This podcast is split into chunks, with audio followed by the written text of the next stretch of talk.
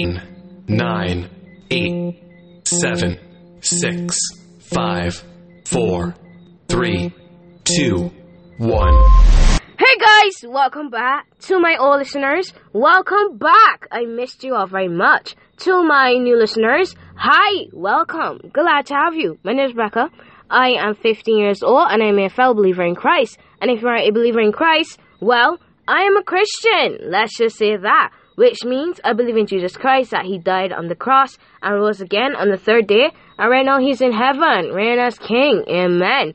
Uh, I have created this podcast to bring teens, preteens, youth, and everyone that falls under the title of youth to Christ. I hope that as God uses me to do this podcast, that I can bring along this journey to move to Christ. Yay! And we're back together again as a family. Yes, we are. I missed you guys so much. I did, I did, I did. Hey, did y'all miss me? I missed y'all. Y'all missed me, right? Right? Cool. Super. Score. We are back together again as a family. I missed you all. Y'all missed me. We got that out of the way. I am excited. Wait, I, I could hear myself a little bit too loud, so if I could hear myself in my own headphones, then I'm too close to the microphone. Anyway, besides the point. So we're back together again as a family. I missed you all. I am so sorry that I did not post like in a hot minute. I'm sorry. I was trying. I, I wasn't doing anything. I just when when I realized that I didn't post, it was like eleven o'clock. Well, not really. Okay, I'm not gonna lie to you all. I just was not, you know, feeling 100% to post. You get me? So, it's okay. It's okay. The Lord has equipped me with the strength to record today. Cause sis tired. Your girl is tired. I'm on vacation, but I feel as though I just going forever long. Anyway, besides the point. That's a story for another day. Um, today, today, today, we are talking about friendships and relationships um, whether platonic relationships, whether romantic relationships, any type of relationships, you know, uh, spiritual relationships with the Lord Jesus Christ. Hallelujah. Glory be to your name. Um, but before we begin, how are you? How are you? You're good? You're good? That's great. You're not good? What's wrong? You're tired? Me too. Uh, but I pray that this episode at least makes you smile because that's that's my main well not my main goal but it is a goal of mine to make you smile alright? Okay? Alright. Um so let's just hop right into today's episode. We all have friendships that come and go. We don't want them to go along but they do you know? And sometimes you ask the question of um god you say that you you you you you, you can give me everything that you know I want and that I need. So why why is people leaving me? You know why why are like friendships ending in my life? Let me tell you something. See, God is omnipresent. He's omniscient. He's omnipotent, right? So he can hear everything, he can see everything, and he can be everywhere that he wants to be. You know, he could be in the church and the chapel. You know the saying, you can't be in church and the chapel too?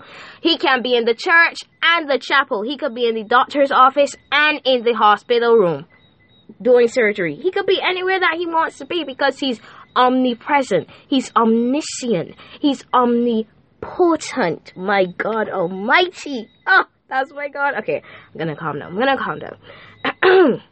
So he he heard conversations that you didn't. He heard the plots that were plot plotted plotted is, is a word?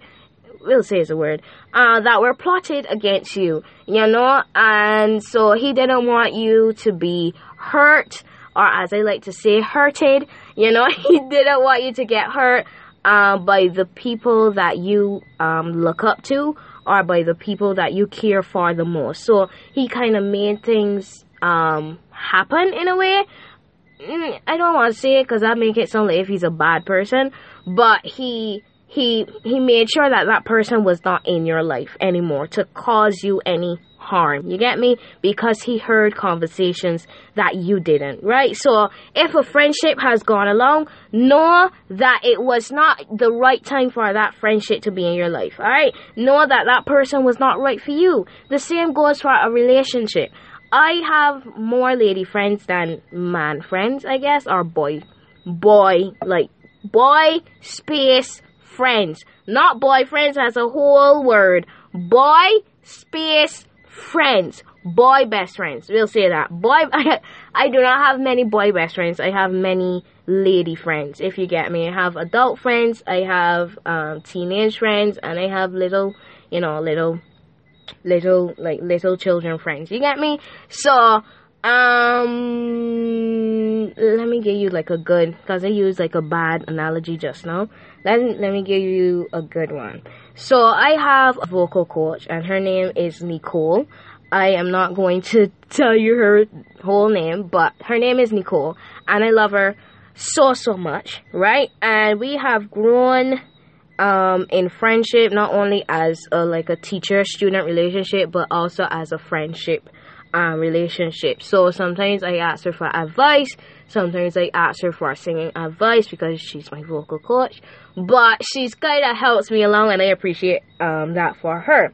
Now, say that um, one day I see that Nicole is growing very distant, whatever the case is, and then all of a sudden, bam! Everything just fall apart, and we just ain't friends no more. She ain't my vocal coach. She ain't nothing no more. Sorry for little bitch. But the point is, is that God could have um, God could have heard something that I didn't, you know, and heard a plan that was plotted against me that would cause me to go into a hole uh, that He didn't want me to go into. So He removed her out of my life, right? You get me? So that is what I call a mighty God, a, a, a loving Father. That's who I call Yahweh. That's who I call Adonai. That's who I call Elohim, you know, because he, he protects us and even though he's a parent, he is a parent, right? You know, our parents say, um, I don't like your friends, they're just doing too much. And then you just like, you don't know my friends, you don't, you don't. And then something happen and then, you know, you're just not able to see those friends anymore and they're protecting you, protecting you, quote unquote, protecting you. You know how they like to do this stuff. But anyway, quote unquote, um, they are protecting you from something bad happening and whatever and whatever. And then next you know, they actually are protecting you. So then you're thankful for them. So my point is, is that he removes people um, out of our lives so that we can have a better thing to happen. You know, the same way how cookies and cream will never go out of style, pistachio will go out of style eventually. It's just facts. It's, it's my opinion, okay? It's my opinion. Um, it just tastes gross. It just, it's, it's nasty. But, anyway, besides the point, the point is, is that, um, of our lives to just, um, make room for a better thing to come, you know? So I made the analogy with Nicole. Um, I have another lady friend that um she listened to the podcast once, but I'm not sure she continued to listen. But that's besides the point.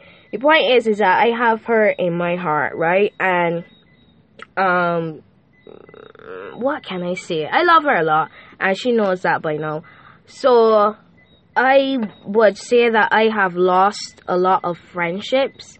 Um, I've drifted apart from a lot of people from, from like primary school into secondary school, and I've lost a lot of friends. Now my inner circle is like kind of a little bit smaller than it used to be, but it is fine. It is fine.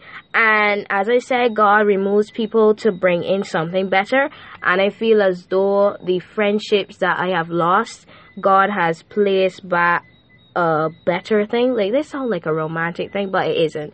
I gotta think of this or this woman, young woman, young woman, um, as a beautiful young lady and whatever the case is, and I think of her as my second mother. You get me?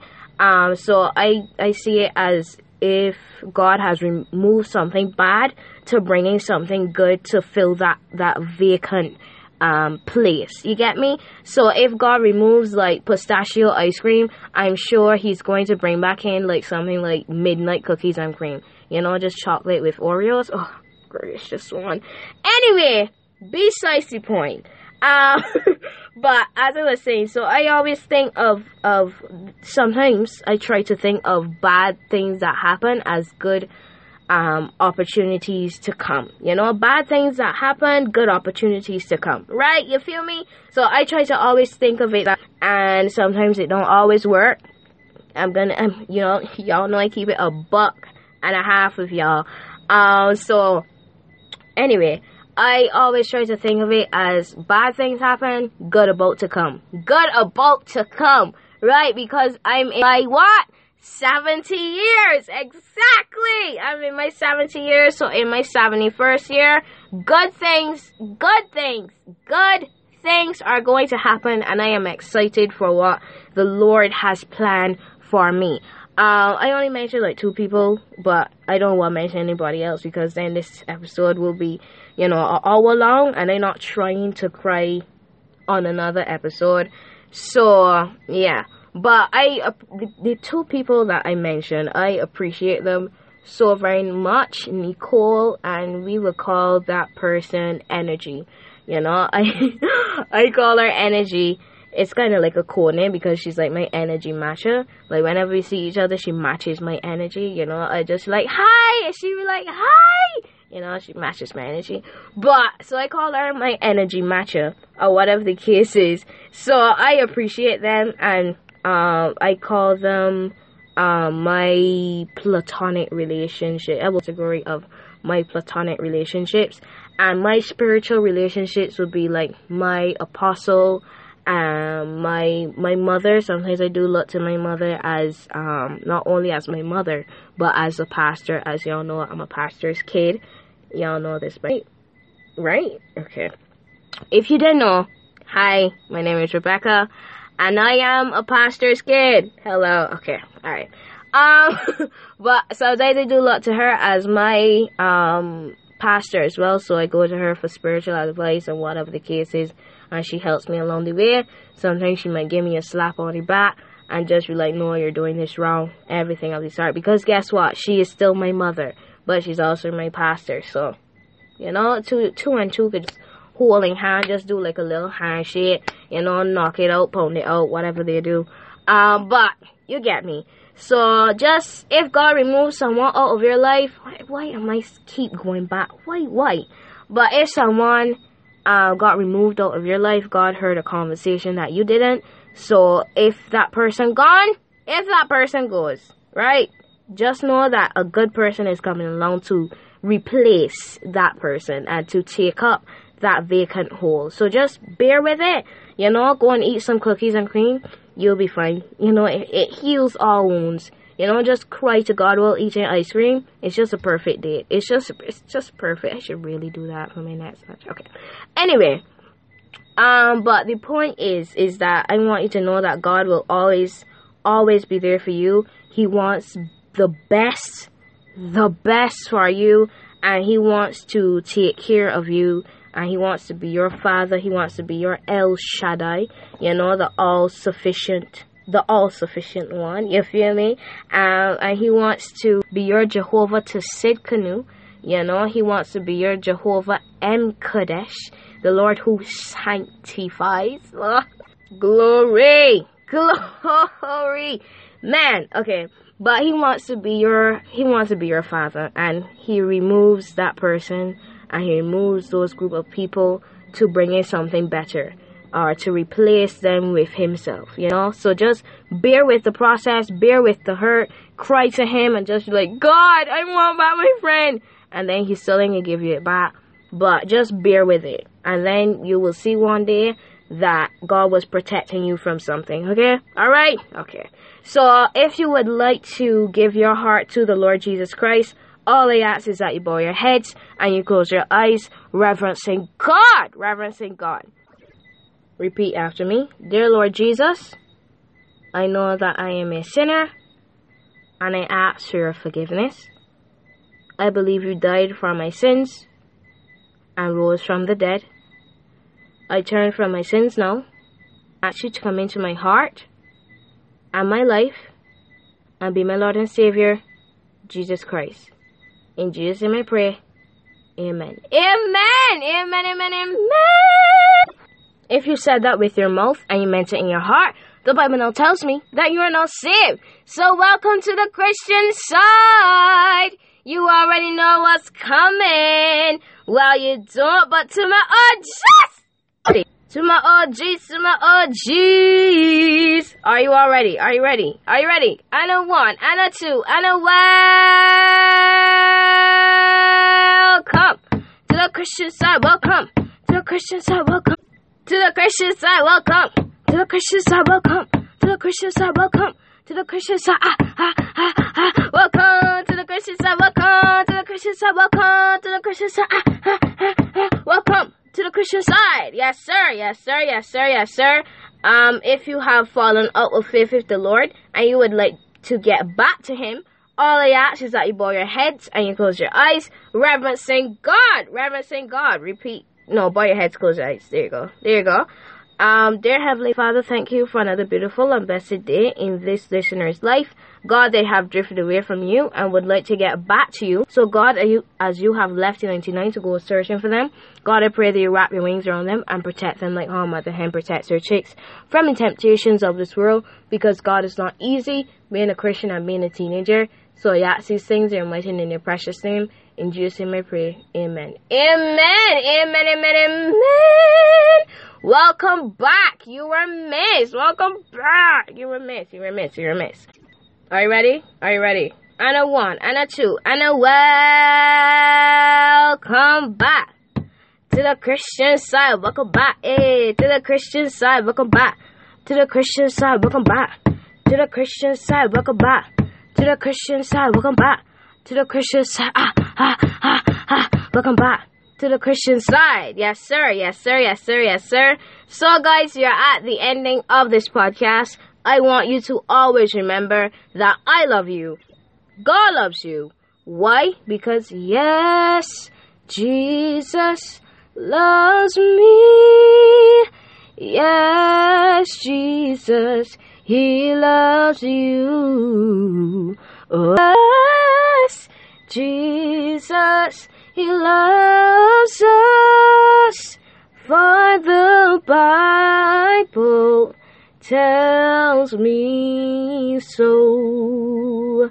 Yes, the Bible does tell me that in John 3.16. I got you, and God got you. May the Lord who created heaven and earth bless you from Jerusalem. Turn down your volumes. Turn it down. Turn it down. There you go. Bye, guys! See you next time! I told you to turn it down. You didn't listen. You didn't listen. You could turn it back up now. You could turn it back up. I'm finished. I'm finished. Bye, guys! Gotcha. I got you there. I got you there. Okay, I'm gonna stop. Bye, guys!